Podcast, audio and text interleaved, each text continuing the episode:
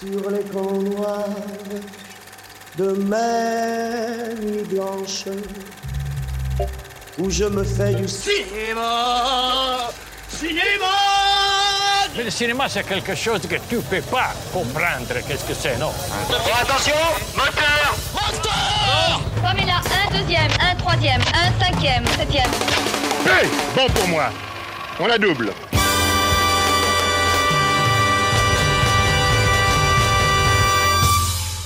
Et bonjour, bonsoir à toutes et à tous et bienvenue dans ce nouvel épisode de Retech, votre émission qui refait le cinéma. Je suis Kev et avec moi pour l'animer, toujours l'exalté et l'exaltant Nathan. Salut mon Nathan, comment ça va? Bonsoir. Oh là là Comment ça va, mon Kev, en Eh- fait? Eh ben écoute, ça va très très bien, je suis très content de te retrouver. Euh, après le dernier épisode de Focus qu'on a fait avec euh, Loïc Barnier, rappelle-toi-en. Exactement, Mm. tout à fait. Voilà. Et là, ce coup-ci, pour cet épisode, alors je suis déjà très fier de l'annoncer, on a des nouveaux micros. Et ouais, c'est pour ça que nos voix sont, sont suaves. Vous Ouais. l'avez remarqué, euh, ça, vos poils se sont hérissés. Ouais, effectivement, tellement mieux euh, que l'épisode précédent où il y avait des petits couacs, mais euh, là, Ouais, mais circonstances compliquées, comme on l'a dit dans l'épisode. ouais, c'est Ce sont ça. des choses qui arrivent. Exactement, ouais. Euh, Nathan, qu'est-ce qui se passe là en ce moment? Tout va bien? Est-ce qu'on n'aurait pas terminé le tournage sur lequel on bossait depuis 7 mois? Ah là là Mais oui, tout à fait. Ouais. Tout à fait. Ulysse est rentré à Itac. Oh là on est, euh, on est bien. On est, on est à, on est à Paris. C'est la fin de. On est de retour à Paris, on est en vacances. C'est ça. On est en vacances. C'est la fin de l'Odyssée. Pincement, au- pincement au cœur, euh, tout ça. euh, on sait plus où on en est. On est perdu. Exactement, ouais. Mais justement, là, euh, si on peut voir un petit peu le, le phare, euh, la lumière dans, dans l'obscurité, dans le brouillard. C'est beau, Ouais, beau. ouais, exactement. Est-ce qu'on reviendrait pas un peu sur cette année cinéma? Et parce que cet épisode de Retech aujourd'hui, il est un peu spécial parce que c'est un peu notre, euh, on peut le dire, notre, on va, on va parler des films de l'année, un peu no- notre top, n'est-ce pas, Nathan? Ouais, c'est ça. Aujourd'hui, on fait un truc qu'on s'est jamais vraiment autorisé à faire. Mm. Et on s'est dit que voilà, pour les fêtes, ça pouvait être un petit truc un peu sympa. Voilà, exactement. On va reparler de notre année 2021 Ouais. cinéma. Exactement, ouais. Donc cette année qui est un peu, on, peut- on peut le rappeler, était quand même assez compliquée puisqu'on a quand même eu 5 mois de fermeture de- des salles en, en début d'année. Donc Oh, euh, Est-ce que ce serait pas Kevin Contexte qui arrive? Exactement. Bah, eh ben, Mais c'est vrai, c'est vrai, tu as raison. Ouais, c'est ça. Bah, J'arrive un petit peu avec euh, tous mes petits chiffres parce que on peut. Moi, j'adore les statistiques, les mathématiques, tout ça, tout ça. Et euh, non, bah ouais, effectivement. Donc, on a eu quand même cinq mois de fermeture. Ouais. Et, et c'est vrai que ça, c'est des petites que j'ai trouvées, mais en gros, euh, l'année 2021, euh, elle a eu moins 30% de fréquentation par rapport à 2019, donc avant Covid, tout ça. Ce qui est toujours mieux que 2020 où il y avait moins 70%. Ouais. Et pour le coup, la France, c'est l'un des pays où on- les gens sont comme le plus retournés au cinéma. Parce Mais ça, c'est un peu, j'ai l'impression que c'est une, euh, une constante en France. on c'est l'habitude française cinéma, de, ouais. de- un pays cinéphile, hein, comme on le sait. Donc, euh, Et tu disais aux États-Unis? euh, États-Unis, Espagne, c'est euh, moins 50% euh, Wow. depuis 2019. Donc, en, ce qui a beaucoup aidé les plateformes, Ouais, mais, notamment. euh, c'est vraiment sinistre pour les salles, quoi. Ouais. Donc voilà, donc c'est vrai que euh, année cinéma très compliquée, mais bon, ça repart. euh, voilà, il y a on a eu quand même quelques bons films, quelques blockbusters qui ont, je pense, attiré un peu, Ouais. un peu un public. Et on va revenir dessus. Alors moi, pour première petite info, euh, je me suis compté tous les films que j'ai vus au cinéma cette année. Ouais. Euh, alors cinéma et plateforme, euh, j'en ai vu 36. Écoute, c'est pas mal. J'avoue que j'ai pas compté. J'en ai vu un certain nombre aussi. Hmm. Ouais. Mais tu sais que je n'ai pas forcément ton amour pour les chiffres. Ouais, c'est vrai, c'est vrai que ça c'est que moi. du coup, je me, je me tâte même à, à taper les 40 avant la fin du mois. Ah, Tiens, écoute, ça peut se faire. hein, je pense. Il y a quelques trucs en ce moment, donc euh, Ouais, je pense là. Donc, on va pas parler bien sûr des 36 films que, non. tu as vu, mon Kev. Évidemment. mais on va en choisir 5. Mm. Et alors, il semblerait, euh, on s'est pas consulté bien sûr, Mm. mais comme on est des, des cassos et qu'on a à peu près des, des goûts similaires, à peu de choses près en Mais- matière de cinéma, C'est Ce qui témoigne de notre amitié d'ailleurs. Ouais, tout à fait. C'est Mhm. beau ce que tu dis. Mhm. Euh, c'est beau. Mais euh, et en fait, on a le même top 5. Ouais. Pas dans le même ordre. On va vous. Alors, on va vous épargner l'ordre. hein. Ouais, ouais. Mais euh, On va- en fait, on va vous parler de cinq films voilà, qui nous ont ce sera les mêmes. Euh, parfaitement marqués cette année et qui, je trouve, qu'il faut voir ou voire même revoir. Donc, euh, je me suis un peu rafraîchi la mémoire aussi. J'ai regardé les bandes annonces, j'ai relu deux, trois trucs dessus. Et, euh, Mm. et j'avoue qu'il y en a certains où je me dis, j'ai hâte d'avoir les sorties DVD Blu-ray. ouais.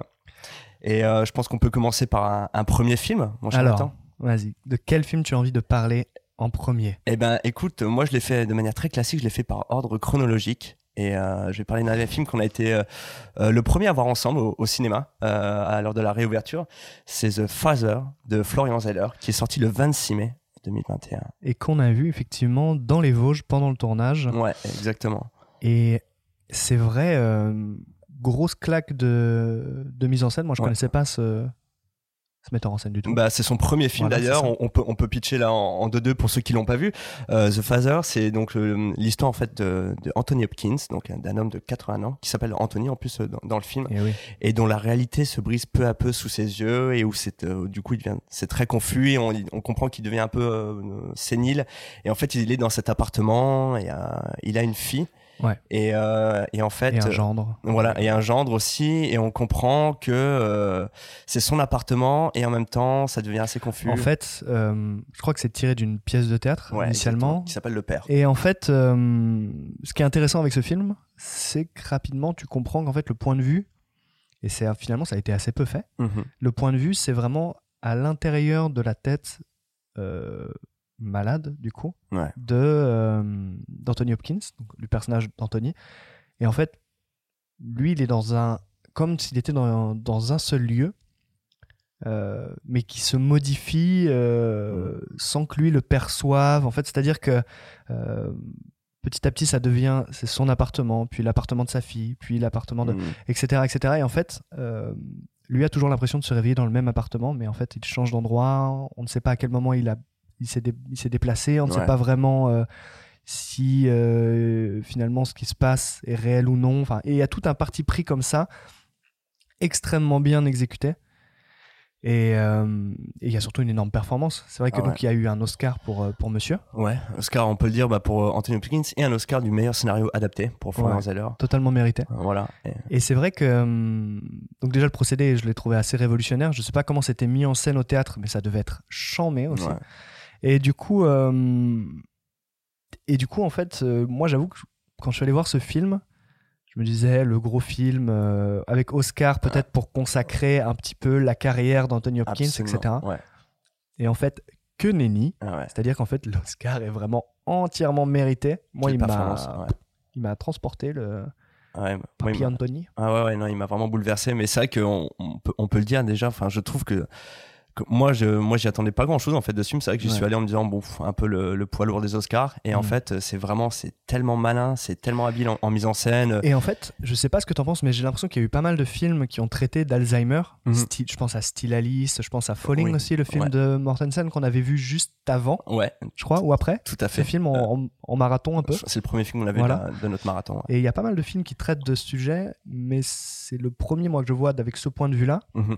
Et en fait, bon, moi, il y a eu des, des, des gens dans ma famille qui ont eu euh, Alzheimer. Mm. Et c'est vrai qu'en fait, quand tu as été en contact un peu avec la maladie, de- avec cette maladie-là, ça te plonge vraiment.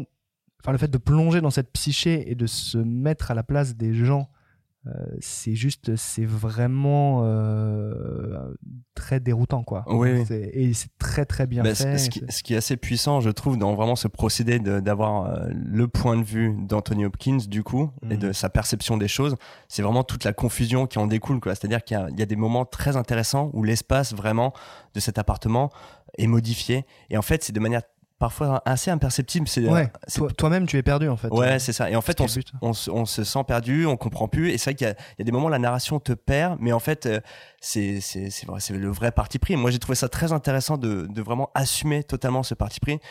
Et moi, je trouve que vraiment, c'est un peu un sujet qui peut être un peu, tu sais, euh, je trouve un peu ronflant, le côté un peu la vieillesse, le Ça peut côté. vite être pathos Ouais, voilà, et ça. déjà vu et plein de choses. Et là, je trouve que c'était, je pense, la meilleure manière de bien faire comprendre que euh, ce que ça implique en fait Mhm. de bah, de devenir vieux euh, Ah concrètement et de d'avoir des pertes de mémoire et une vraie confusion euh, dans la vie de tous les jours je trouve que ça marche très bien et c'est assez bouleversant aussi dans ce que ça euh, dans les contacts les rapports que ça a avec la famille du coup ce que ça implique Totalement. Et en plus, moi, j'ai trouvé que je trouve ça d'autant plus bouleversant que ce soit Anthony Hopkins Mhm.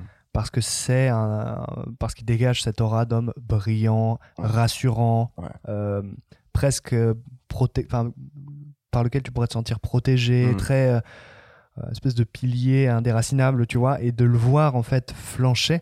Et il y a une scène très émouvante vers la fin, je sais pas si tu t'en souviens, mais moi qui m'a juste euh, coupé oui. le sifflet, tu vois. je vois laquelle tu parles. Et donc, donc voilà, donc je trouve que c'est un, un film incroyablement bien mis en scène, euh, très bien incarné par Anthony Hopkins. Ouais. on a aussi euh, Olivia Colman qui est, ah ouais, euh, qui est qui, super. qui joue sa fille ouais. Tout à fait.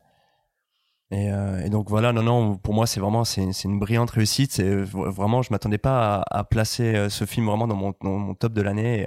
C'est, euh, moi je trouve, il y a une prouesse, c'est remarquable, mais c'est tellement bien mis en scène. Moi, je- T'avais pas peur toi aussi d'avoir un film un peu, tu sais, classique? Ah ouais, mais Un moi, je- truc moi, très Oscar, très. moi euh, j'attendais ça. J'étais- En, en, en vrai, c'est toi qui, qui m'as proposé qu'on aille le voir. Ouais. À la base, je- je- moi j'étais vraiment pas chaud d'y aller. Et alors en fait- que le premier film de Viggo Mortensen ou Mandibule, de... alors ça par contre il n'y avait pas de souci. Ouais, c'est, ouais, vrai, que j'étais un peu plus curieux des deux autres. Et c'est vrai que The Phaser, je me dis, bon, pff, les trucs un Et peu en fait classiques. moi euh, c'est vraiment celui qui m'a. Ouais, exactement. euh, Et du coup, très belle surprise. Et, euh, et qu'est-ce qu'on a dit? Ouais, euh, qu'il a eu deux Oscars et tout. Et je, je sais que ça a aussi plutôt bien marché en France en termes de Ouais, je box-office. suis pas surpris. donc, euh, donc c'est c'est quand même très cool pour un, pour un film de, de cette trempe. Ouais. Ok, et donc alors peut-être pour passer à, à notre second Mm. film, Mhm. euh, toujours pas dans l'ordre mais dans l'ordre chronologique. Ouais. Euh, et comme on a les mêmes, vas-y Kev, Bah, on- lève le voile. On peut y aller. Et puis bah, maintenant, on part, euh, on part au Japon pour ce deuxième film qui est sorti le 11 juillet 2021. On va parler de Drive My Car de Ryusuke Hamaguchi. Ouais, tout à fait. Voilà. Et euh, Drive My Car, euh, donc qui avait été sélectionné au Festival de Cannes en compétition officielle et qui a d'ailleurs eu le prix du scénario. Ouais. Comment est-ce qu'on peut le définir ce film qui est assez massif, on peut le dire, qui dure trois heures Ouais. et euh, qui. C'est un film, je dirais, euh, tout en dialogue, Mhm, euh, assez littéraire, mhm. assez euh, presque un peu euh, théâtral par moments Ah bah, aussi. Énormément de très longs dialogues, euh, avec parfois des. des... Ouais, je crois qu'il y, a- il y a un dialogue à un moment qui doit durer euh, au moins Ouais. 15 minutes Ouais. d'affilée. euh. Et euh, c'est un film très doux aussi. Mm. Qui, ça, j'ai l'impression que c'est un peu une, comment dire, une, une signature de cinéma contemporain euh, japonais, c'est de faire des films qui parlent de tranches de vie de gens Mhm. et de l'aborder d'une manière euh, assez douce en règle générale, même si ça parle de choses très dures parfois. Ouais. Et c'est assez poétique généralement, Mm.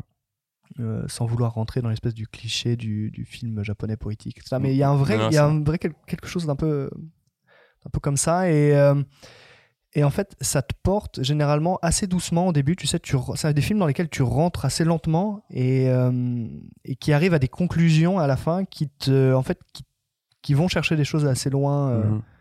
Assez loin en toi. Et tu veux pitcher le film rapidement Oui, oui, pour bah, que les gens se disent. Justement, ouais, bah, bah, c'est vrai que c'est la rencontre en plus un peu de, on, peut, on pourrait le dire, de, de deux univers assez, assez différents. Et c'est la rencontre en fait fait. de deux personnes.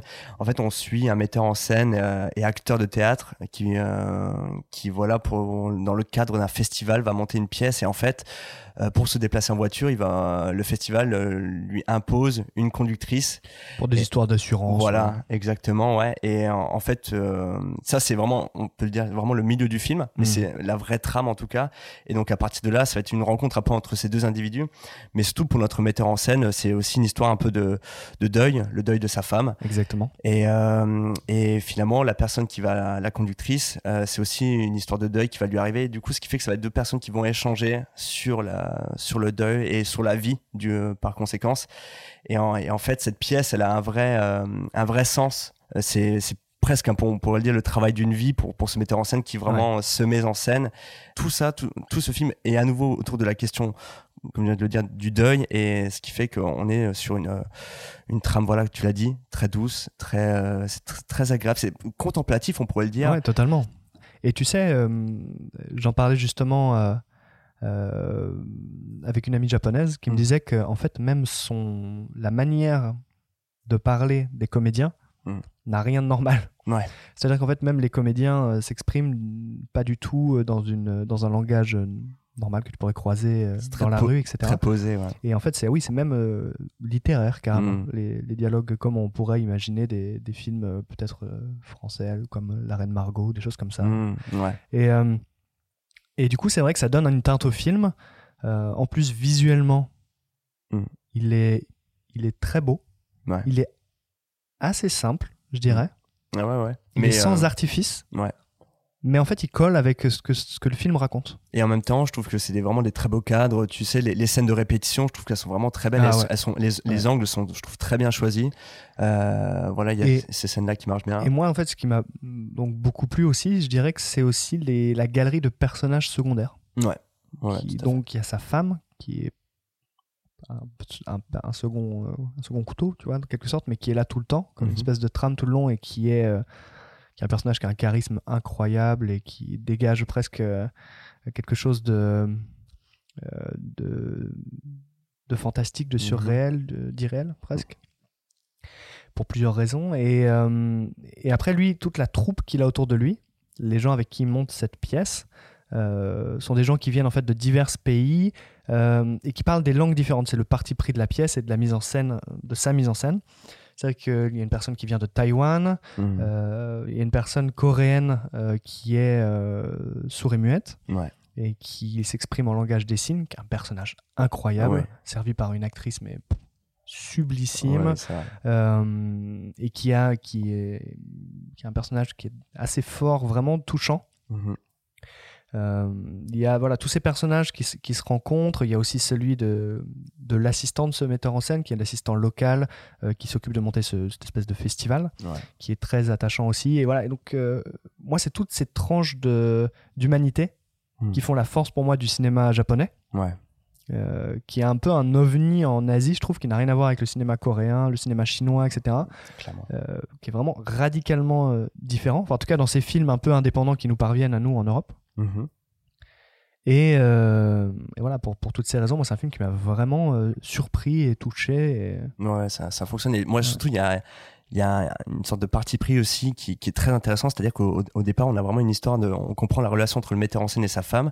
Ça dure à peu près 45 minutes. Ouais. Et d'un coup, générique. Et on passe au film. Et c'est très intéressant. J'ai trouvé cette manière de- d'aborder, de, d'entrer dans le film. C'est-à-dire, pour comprendre vraiment le personnage qu'on va suivre, on a cette histoire euh, et qui va, voilà, va nous, vraiment nous permettre de comprendre un peu après tout ce qui va en retourner, tous les enjeux de la pièce de théâtre qui va monter euh, et de ses rapports après avec les gens en général. Ouais, tout à fait. Et, euh, et c'est vrai que pour, pour le coup, moi je trouve que c'est aussi bah, donc prix du scénario à Cannes, euh, je comprends totalement. Euh, Absolument. pour l'écriture, pour même la manière, la narration, la manière dont c'est monté, tout Ouais, ça. c'est c'est très. Ça, pour nous, c'est ce- moi ce qui fait que j'adore le cinéma asiatique en règle générale et le Mm. cinéma japonais euh, tout particulièrement parce que il répond à aucun de nos codes. Ouais. ceux avec lesquels euh, on a grandi, ceux auxquels on est habitué. Et ça casse vraiment les rythmes, euh, les, les climax, les, re- les retournements de situation entre guillemets. les- Et en fait, il y a. C'est très agréable en fait de se laisser porter un peu euh, à l'inconnu quoi. Donc ouais, non, un très beau film, très beau film japonais. Donc le Drive My Car, Ryusuke Hamaguchi. Euh, Je vous voilà. le conseille. Bah ouais, si vous évidemment, ça c'est une recommandation. C'est un film qui a plutôt marché pour un film de ce calibre en France avec 200 000 entrées. Euh, voilà, donc euh, moi, je, voilà. D'ailleurs, très curieux si je le place là maintenant, mais voilà, si vous avez envie de donner vos retours sur certains des films qu'on pourrait avoir Hmm. dans notre liste ou qu'on aurait manqué selon vous ou Ouais. euh, qui sont injustement euh, peut-être mis de côté. Vraiment, n'hésitez pas à nous dire. Je serais très curieux de, de savoir euh, ce qui peut ressortir de cette année euh, 2021 pour d'autres personnes. Oui, bien sûr. Bah, je pense qu'à tout- moment, sur les, sur les réseaux, voilà, il va y avoir quelques Mm. petites euh, publications où vous allez être amené à, à répondre et à donner euh, Ah. vos films de l'année. Ouais. Donc, euh, mais euh, Kev, Community Manager, exactement. il- c'est le couteau suisse de Ritech. Heureusement qu'il est là. Mm. Alors, Kev, de qui on parle en, en troisième? On reste dans le mois de juillet pour un film qui est sorti le 28 juillet.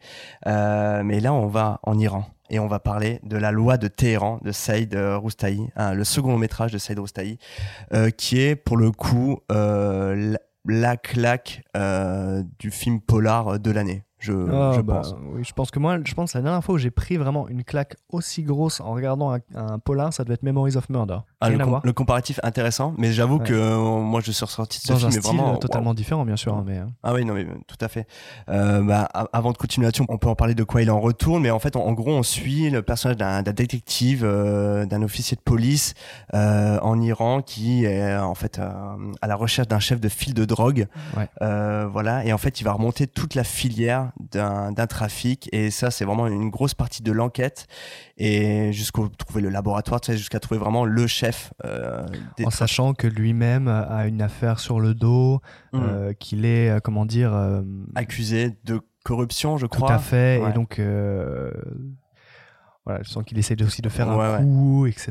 Donc- Peut-être de se. Donc voilà, il y a aussi un truc qui est intéressant sur un ce personnage-là du, du policier, et en même temps, il y a euh, cet étonnant, euh, comment dire, bah, à nouveau parti pris, mais de aussi donner un vrai point de vue du chef des trafiquants, qui à un moment va voilà va prend vraiment tout son sens dans le film, qui n'est pas qu'une enquête en fait. C'est euh, un petit peu comme euh, moi, ça m'a fait penser un peu à The Chaser, où en fait, en gros, très rapidement, on, Mm. on a la résolution de l'enquête, mais en fait, le, le film ne s'arrête pas là, quoi. Il se passe encore tellement de Tout choses. Et en plus, tu sens que hum, là où ça va vraiment encore plus loin, c'est que ça parle vraiment de, euh, de la société Ah iranienne, de la justice en Iran et de, de l'énorme problème que j'ignorais avant de voir le film de drogue Ouais. en Iran qui est apparemment euh, hors de contrôle. Quoi. Ouais, tout à fait. C'est vrai que ça, c'est quelque chose qui a mis, je pense, vraiment un coup de projecteur là-dessus.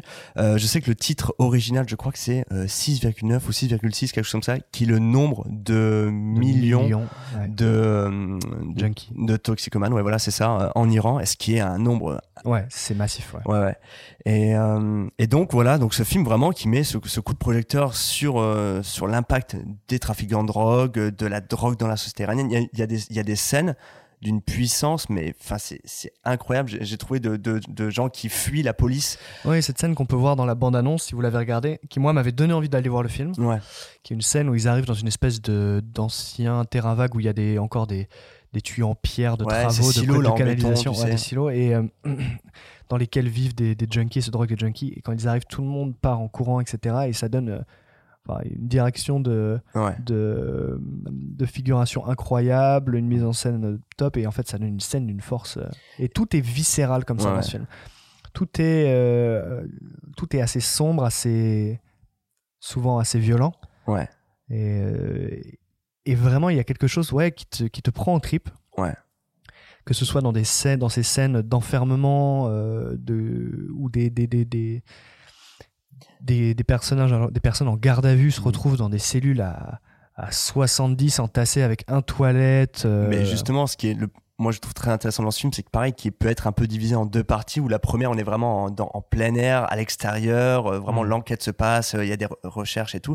Et d'un coup, en fait, on vire dans le film de prison, le film carcéral, et euh, où en fait, tout, tout est enfermé, c'est Ouais. vraiment, euh, il y a une- un sentiment d'oppression dans ces scènes qui, euh, je trouve, vraiment ne te lâche jamais. Moi, je sais que vraiment, ça, c'est ce genre de de séquences qui te t'agrippent vraiment à ton Ouais. fauteuil au, au cinéma. Moi je, moi, je les ai trouvées vraiment surpuissantes. Et une des forces d'écriture du film et de rythme, c'est que donc effectivement, tu l'as dit, au début, on suit euh, ce policier donc qui est un peu entre ses propres problèmes et son enquête, etc. Et en fait, euh, ça, ça, ça va nous tenir à peu près euh, un peu plus de la moitié du film, je Mhm. pense. Ouais. Et en fait, il y a un revirement effectivement à partir de la moitié du film où en fait, on va passer un peu dans le prisme du gangster euh, qu'il essaye ou qu'il a coincé. Mm. Et on va voir ses enjeux, on va voir euh, sa- toute sa psyché. euh, ses- Et en fait, le personnage qui, qui est à la base euh, très manichéen, en fait, devient très intéressant, Mm. très complexe avec une scène. euh, qui, ça va entraîner même carrément des, des scènes d'empathie et d'émotion Ouais. vraiment fortes sur euh, euh, lui, son destin, qui est celui de, bah voilà, tout simplement un trafiquant de drogue qui est en train de décliner, quoi. Ouais, bien le, sûr. le déclin est, déclin est violent, quoi. Ouais. Et donc, ça amène euh, vraiment à des situations extrêmement fortes. Et là, le policier de- devient presque. euh, lui, là, il devient une toile de fond petit à Mm. petit, tout ça, quoi. Oui, c'est vrai. C'est vrai que du- on le laisse vraiment plus en retrait par rapport à tout ce qui se passe après dans la prison et du coup je trouve que c'est une intéressante manière après de s'identifier aussi euh, bah, du coup à, à toute cette population de, de toxicomanes et, et du coup à, à ces gens qui pourquoi sont-ils dans un peu dans, dans le crime le crime organisé tu vois? C'est c'est assez intéressant de, de comprendre qu'en fait que pour s'en sortir en fait euh, bah, il y a deux choix quoi c'est soit du, du bon côté soit du mauvais Totalement. Et alors, le, le comédien Peyman Mahadi, Hmm. qui joue donc le, ce policier Samad, Mm. est incroyable. Quel charisme, euh, quel, enfin c'est, c'est, moi je trouve ça fou qu'on ne l'ait encore jamais vu. Enfin, moi en tout cas je l'avais jamais vu. hein. Et mais surtout, euh, voilà, tu, tu parles de cet acteur et c'est vrai que parlons de ces joutes verbales du film qui Oh là sont là. mais incroyables. C'est-à-dire que il y a des échanges qui durent mais des minutes, bah, des dizaines de minutes et qui sont vraiment, mais c'est un- des rhétoriques qui sont mais surpuissantes. C'est-à-dire, Hmm. en, fa- en fait, le film, euh, il n'y a, pas tellement d'action et c'est pas ça qu'on lui demande, mais par contre, il y a une vraie tension Ah ouais. dans les dialogues et c'est-à-dire que rien, rien que ça, ça te scotche. C'est ça, parce que c'est des gens qui essayent constamment, qui sont constamment au bord de l'abysse, et Mm. qui se sauvent parce que c'est la débrouille, parce que c'est. Et le système veut ça aussi. Ouais, tu es ouais. toujours sur le fil, Mm. et ton destin peut basculer d'un moment à un autre.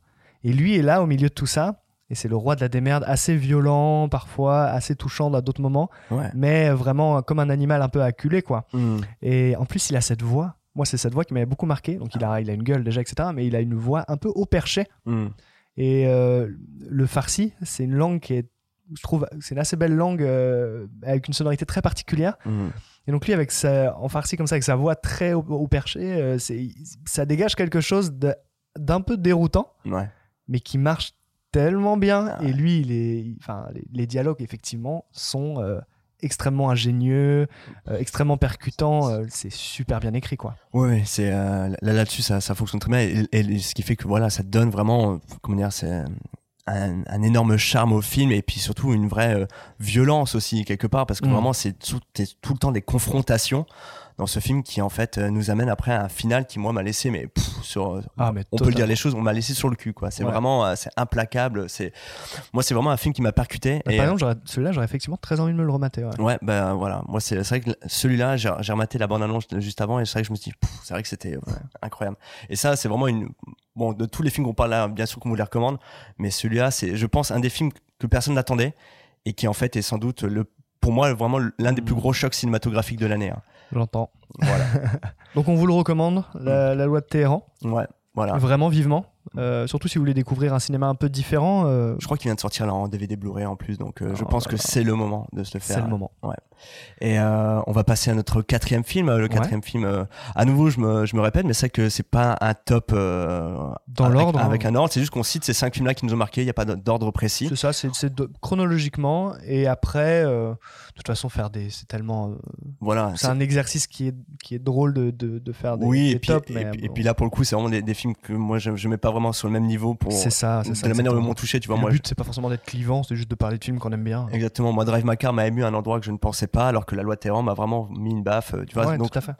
Voilà, mais du coup, on va parler de notre euh, quatrième film et là, on parle, on passe sur quelque chose d'un peu plus euh, blockbuster, plus Hollywood, Mais et mais, mais quelque chose qu'on attendait vraiment. Et je, et je sais surtout toi, puisque toi, tu, tu as lu le livre, je crois, dont il est adapté. Les livres, ouais, tout à fait. Les de- livres, pardon. de Frank Herbert. Et Et voilà, donc, vous l'aurez deviné, on va parler de Dune. de Denis Villeneuve, donc qui est sorti le 15 septembre 2021.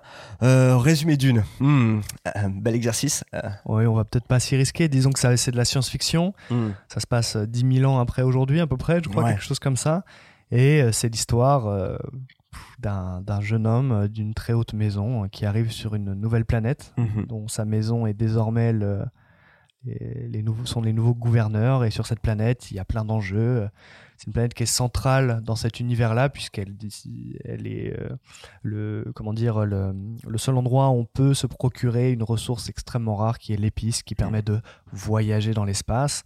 Et donc cette famille, euh, un peu mise là, euh, comment dire, euh, bon gré mal gré quoi, Ouais. va se retrouver au milieu de de, de, de- de plein d'influences différentes et ça va être voilà le, le film qui raconte ce premier film qui va raconter le- la chute de cette famille et Ouais. le, le renouveau de cette de cet adolescent presque hein, de ce jeune homme Ouais. qui va lui euh, Amené à se un- renaître dans le désert de la planète Ex- Arrakis, euh, voilà, de- où sa famille a. Voilà. Voilà. Alors qu'il est amené à être un, héros malgré lui. Voilà. C'est ça. Mais euh, donc déjà, on peut le dire, pour moi, c'est le, le blockbuster qui m'a le plus conquis cette année. Donc en termes de films à, à gros budget, à effets spéciaux, tout ça. Il faut dire déjà, bon, Denis Villeneuve. Vous le connaissez tous, hein, Prisoners, Oh, Sicario, voilà. Premier Contact. Voilà, euh, on peut parler de Blade Runner etc. 2049 qui euh, Blade Runner 2049, qui était son finalement son gros essai de, un de ses gros essais de bon, on science-fiction. dirait presque que c'était un peu, peu une sorte d'exercice pour aller ensuite faire Dune. vrai. Euh, pas très rassurant puisqu'il avait bidé, Ouais. même si moi c'est un film que je Moi, j'adore. tout particulièrement, mais il a pas bien marché du tout. Mm, Donc je pense ça. que Dune c'est un peu la revanche. Ouais, c'est ça. Et qui, du coup, pour le coup, a très bien marché. Ouais. Exactement. Et, euh, et ouais, donc Denis Villeneuve, donc effectivement, moi je suis, euh, enfin, il pourrait juste faire un film sur euh, quelqu'un qui lit le bottin, je, je fonce, tu vois. Moi, Denis Villeneuve, c'est vraiment, pour moi, c'est, il fait un peu partie de ces réalisateurs aujourd'hui déjà cultes, tu sais, un peu au même titre que Mm. Steven Spielberg, Christopher Nolan, même. Ouais, tu peux même aller un peu plus loin, je pense, dans les. Ouais, ouais, non, mais bien sûr, ouais, on peut parler de Ridley Scott, tu vois, tout ça, pour moi, il fait partie, en plus, de quelqu'un qui maîtrise vraiment la science-fiction. Rappelons Premier Contact, voilà. Ouais, totalement, et qui offre une science. En fait, la grande force de Denis Villeneuve, c'est qu'il apporte euh, une, une science-fiction. euh, en fait, il a un grand, un vrai souci de renouveler la science-fiction, comme pourraient le faire des gens comme Neil Blomkamp, par exemple, Mm, avec ouais. son Réalisateur de son- District 9. Voilà, son, son magistral District 9, Mm, ouais. donc, pour moi qui avait vraiment révolutionné la science-fiction déjà Tellement. Avec un style très euh, reportage, etc. Mm. incroyable. Et là, lui, dans un style totalement différent, lui, il va vraiment, comment dire, euh, renouveler la science-fiction pour en faire, euh, pour créer des nouveaux codes visuels Mm. qui lui appartiennent qu'à lui. Et euh, ce qui est très très fort dans Dune, c'est qu'en fait, il va se rapprocher vraiment des. Donc Dune, voilà, c'est un odyssée spatiale, donc y, il y a des vaisseaux spatiaux, il y a des villes futuristes, etc. Et en fait, il se rapproche de, de ce qui était décrit vraiment dans le livre par Frank Herbert, et je pense aussi beaucoup du travail euh, de Jodorowsky et Ouais. de son équipe derrière, puisque c'est un film qui a eu, euh, en fait, Dune, ces livres, il y a eu plusieurs tentatives d'adaptation, on va pas en parler euh, mille ans, mais Non, non, non. bon, il y a eu une série, il y a eu un, il y a eu un film. Il y a eu David Lynch, évidemment. Exactement, et plus ou moins fructueux, quoi. Mhm. Il y a eu le film de Jodorowsky qui ne s'est qui ne s'est jamais fait aussi, Mm. qui est devenu un peu mythique puisque ses équipes ont inspiré après Star Wars, ont inspiré plein, Oui, de, plein grandes sagas comme ça. qui a donné lieu à un excellent documentaire qui s'appelle Jodorowsky's Dune et qui, est- Voilà. qui est aussi une recommandation là pour le coup. Et donc là, c'était un peu euh, voilà euh, Denis Villeneuve qui arrive et qui, qui reprend la patate chaude et euh, Mm. fait Dune en fait. Donc là où il a été très bon, c'est qu'il va le faire en plusieurs films. Ouais. J'ai pas très bien compris combien, deux, trois, J'ai vaguement compris que c'était trois films qui avaient été annoncés. Mais en tout cas, déjà, le succès du premier fait qu'il va y avoir un deuxième. ça. À tout moment dans le 12, il y a Palpatine.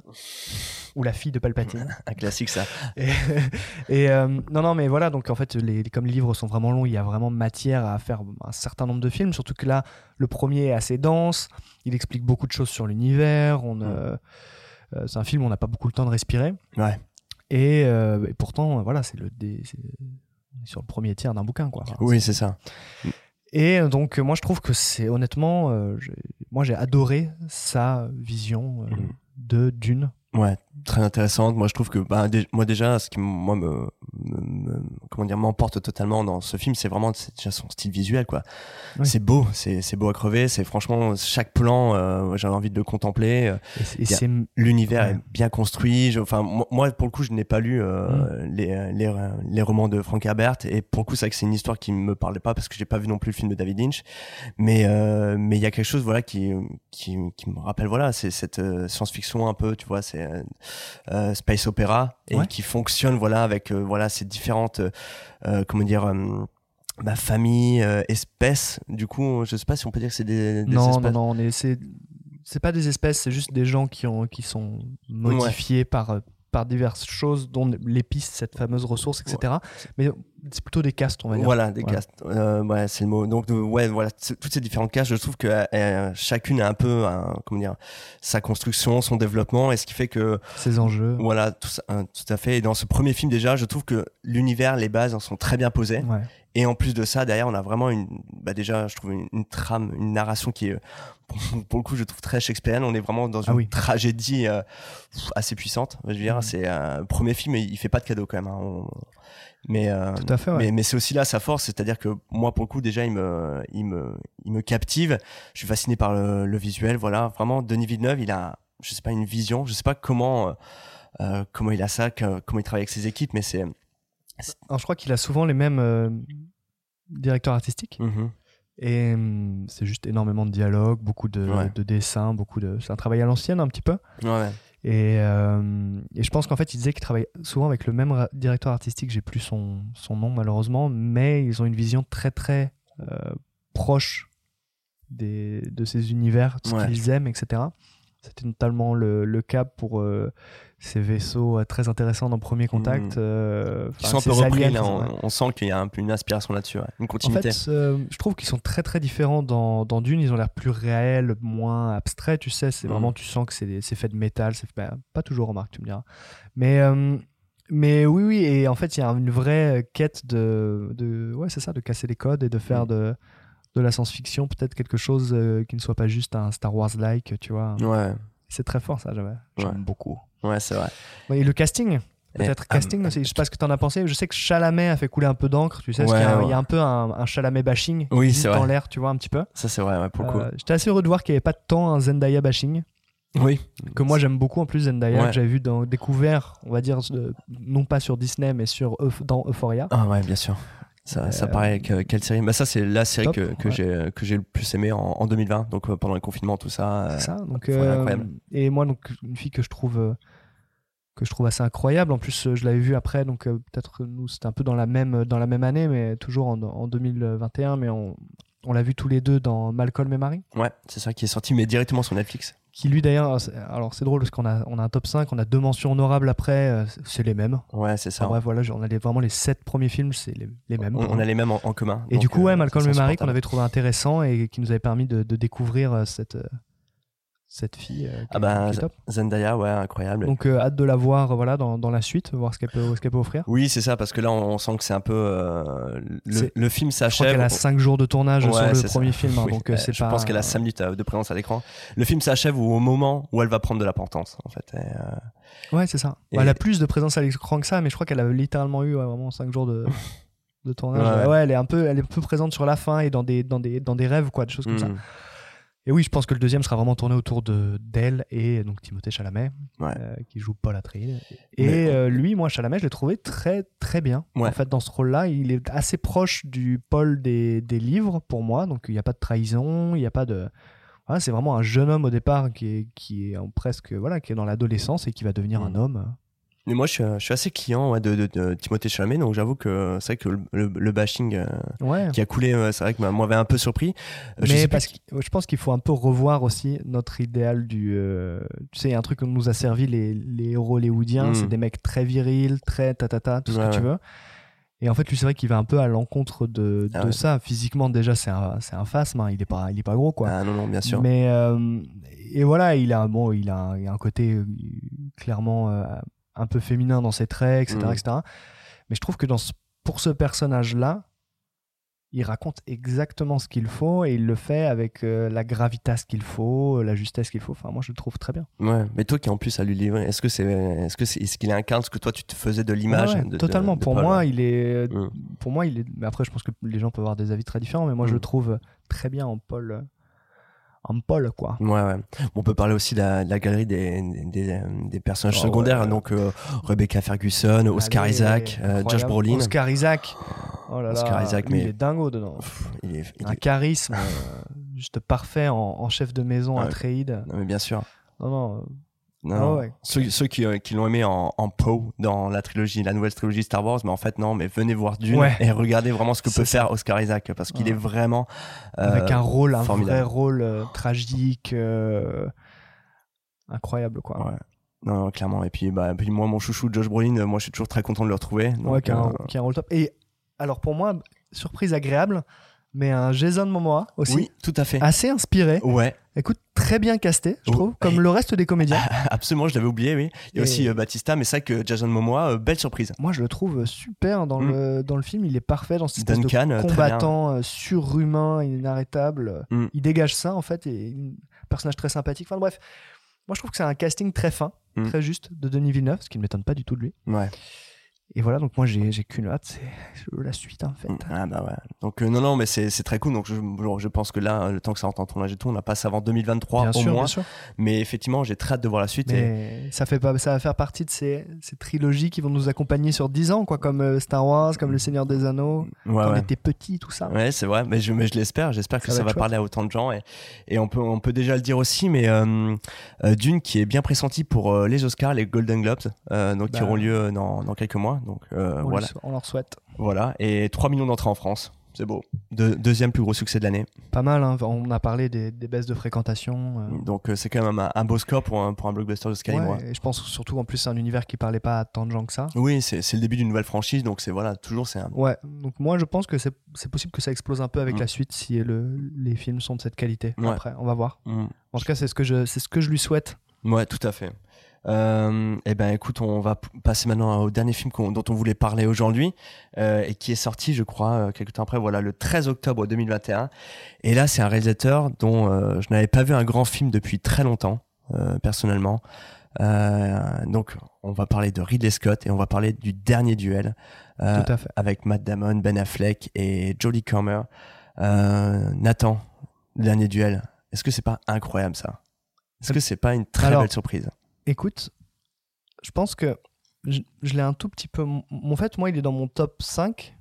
Que je lui ai trouvé plein de belles qualités, que j'adore Ridley Scott, que j'adore les films historiques, que Mhm. voilà, la scène finale m'a transcendé, tout ça, tout ça. Je trouve le casting super bien et tout. Après, pour moi, il est un peu en deçà des quatre autres. Hmm. dans, mon, dans moi, mon appréciation des choses. hein. Ouais, bien mais l'ai- c'est un film qui a des qualités, euh, qui a des qualités énormes.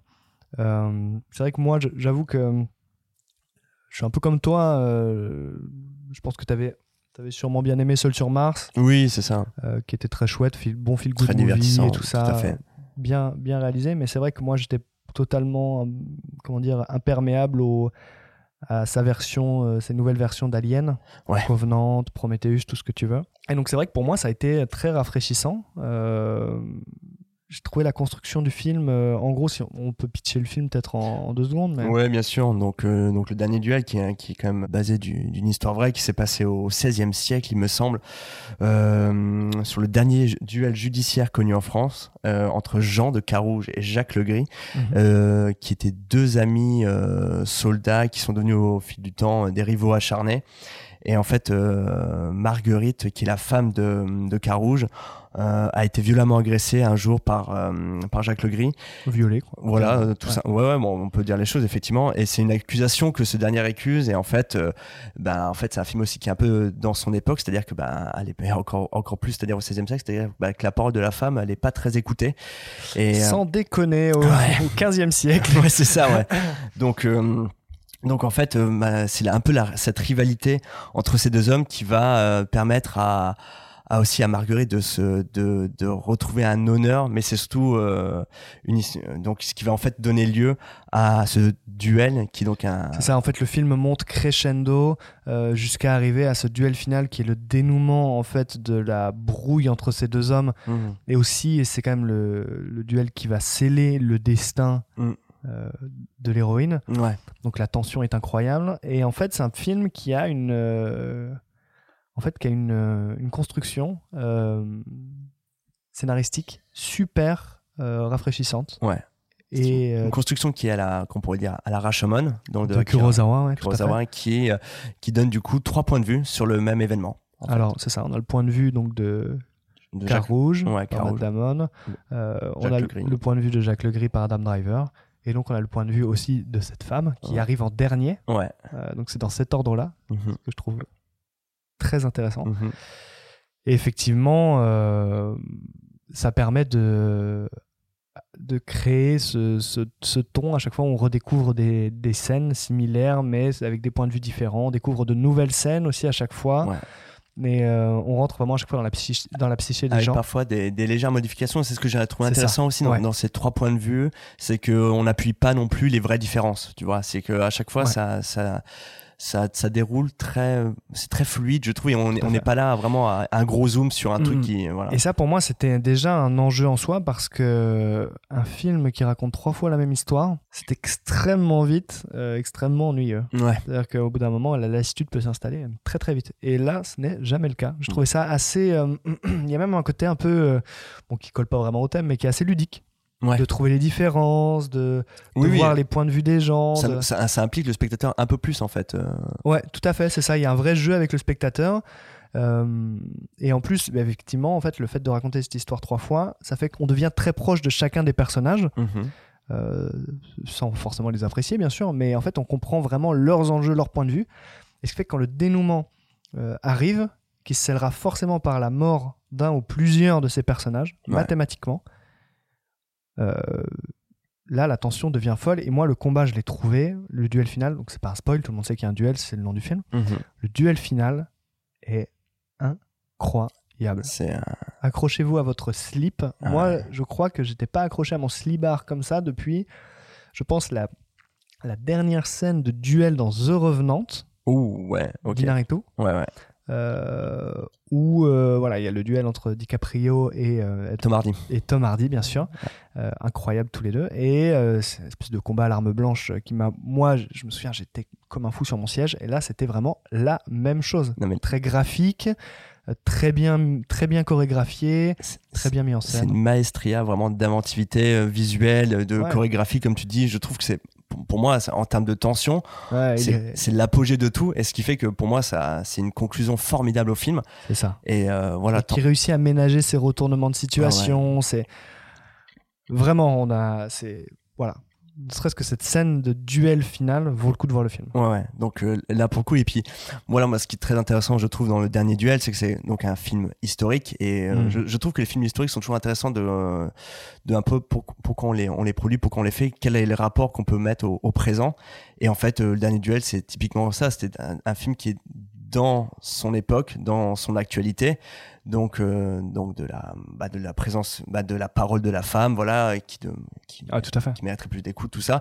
Et c'est vrai que le film fonctionne très bien là-dessus et, euh, et lui donne vraiment, comment dire, une dimension voilà très actuelle et du coup très intéressante en fait. Et euh, et, euh, et voilà, donc euh, pour moi, ouais, le dernier duel, je, mais je peux comprendre Nathan ce que tu dis quand tu trouves qu'il n'y a pas la même intensité dans, dans le dernier duel, que c'est peut-être celui dont tu vois peut-être un peu plus les failles ou les défauts. Mais, Mais après, je pense que tu sais, je pense que je connais aussi bien les recettes de Ridley Scott aujourd'hui. Donc, Mm. c'est un cinéma qui me surprend plus tellement. Alors que si on regarde le reste des films de cette liste, bon, à part d'une, je connaissais bien Denis Villeneuve, mais les autres, c'est pour moi, ça a été que des, des surprises, Oui, des, des choses qui ont cassé mes codes, même celui de Denis Villeneuve. Tout ça, c'est que des films qui t'emmènent dans un cinéma un peu différent ou un cinéma euh, auquel tu n'es pas habitué, ce qui est une force et une- d'une rareté, euh, tu vois? Et ce qui n'était pas le cas là pour le dernier duel? Ça m'emmène dans un cinéma que je connais déjà. ouais. Et c'est un très bon film.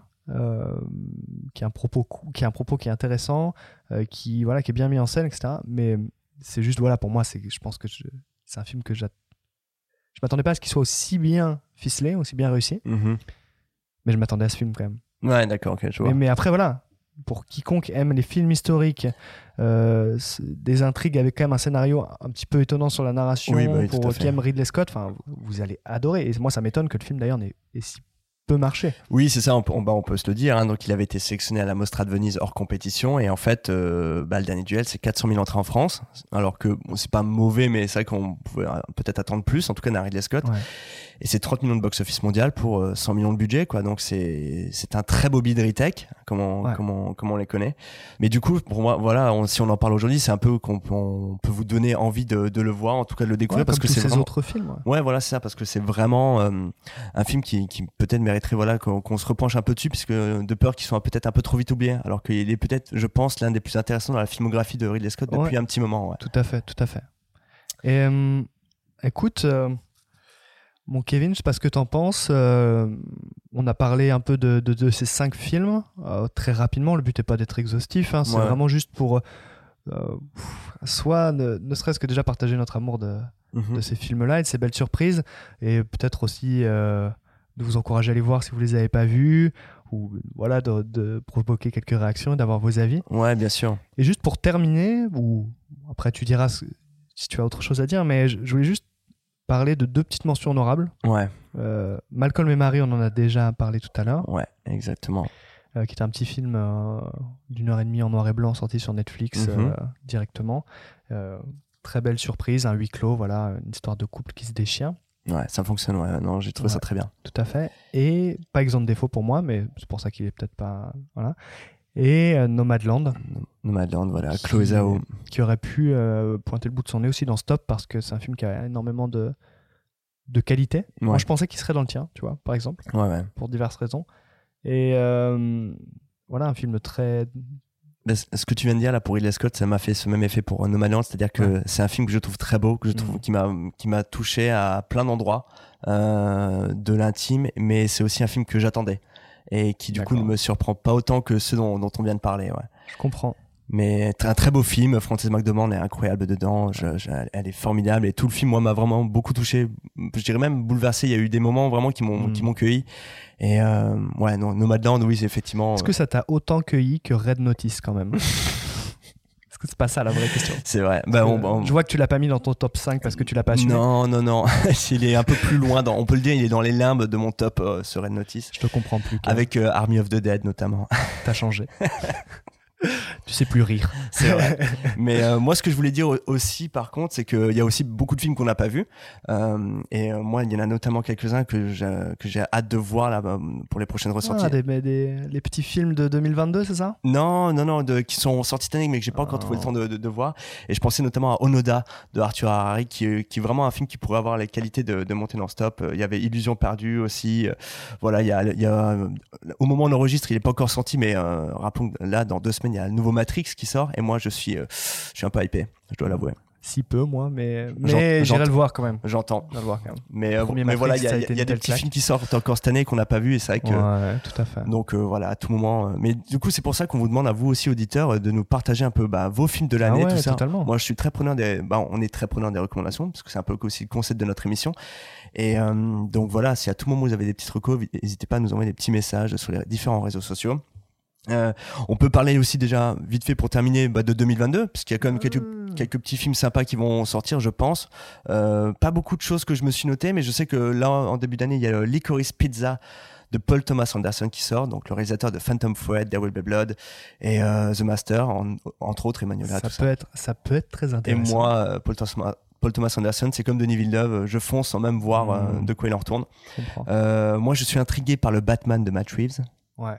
Et, euh, Écoute, moi si peu, mais euh, pourquoi pas. mais j'entends. Le casting est. un- Je pense que le, le parti pris et le casting ont l'air intéressants. Ouais. Mais euh, bon, c'est Bon. quand même l'impression de. de, de re- de rabâcher à chaque Mais fois. pour- Non, mais je peux comprendre, euh, c'est toujours. euh, Il y a y a l'air d'avoir un vrai effort. Ouais. Et euh, voilà, on peut citer aussi voilà Spencer de Pablo Larrain sur euh, Lady Diana, donc, qui est joué par Kristen Stewart, qui m'intrigue. Et je voulais finir par The Northman, donc qui est le nouveau film de Robert, Robert Eggers, donc qui avait fait The Witch et The Lighthouse. Là, et, tu euh, me parles. ouh. et là, j'avoue, je suis très hypé. Euh, Je sais même pas de quoi vraiment ça parle, mais euh, pareil, Robert Eggers. Alors moi j'ai euh, entendu euh, époque médiévale. c'est pas un film de euh, viking, euh, viking, ouais, c'est ça. euh, Avec Björk au casting dans le rôle d'une sorcière euh, Sami, etc. Enfin bref, très bien.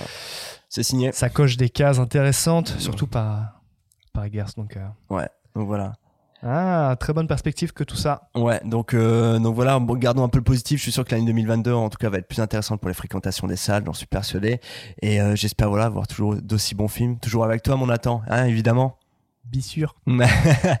donc, euh, donc voilà, je pense qu'on va pouvoir s'arrêter là. On a, on a parlé de nos cinq films préférés. Donc, à nouveau, on- comme vous le savez, les auditeurs, on est présent sur euh, Apple Podcast, euh, Go- Google Podcast, euh, Spotify, Deezer, Castbox, Castro, TuneIn, tout ça.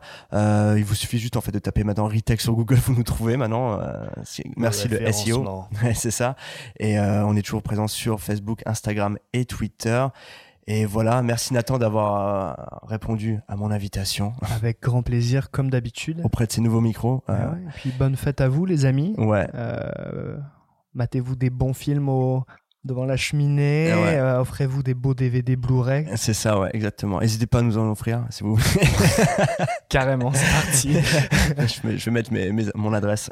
non, non, mais voilà. Donc, euh, les auditeurs, ouais, bah, passez de, de très bonnes fêtes. Merci de nous avoir suivis cette année, qui est bah, du coup la première année de Oh Retech. là là, premier Noël de Retech. Donc voilà, 15 épisodes, 4 focus. Euh, J'avoue que c'est une belle année, ça a été assez productif. Ferait Merci, plaisir. merci Nathan d'être avec moi dans cette aventure. Et, et puis bah, on est là en 2022 pour euh, toujours parler de, des bons films méconnus qui ont bien bidé. Exactement. Ciao les amis. ciao, ciao.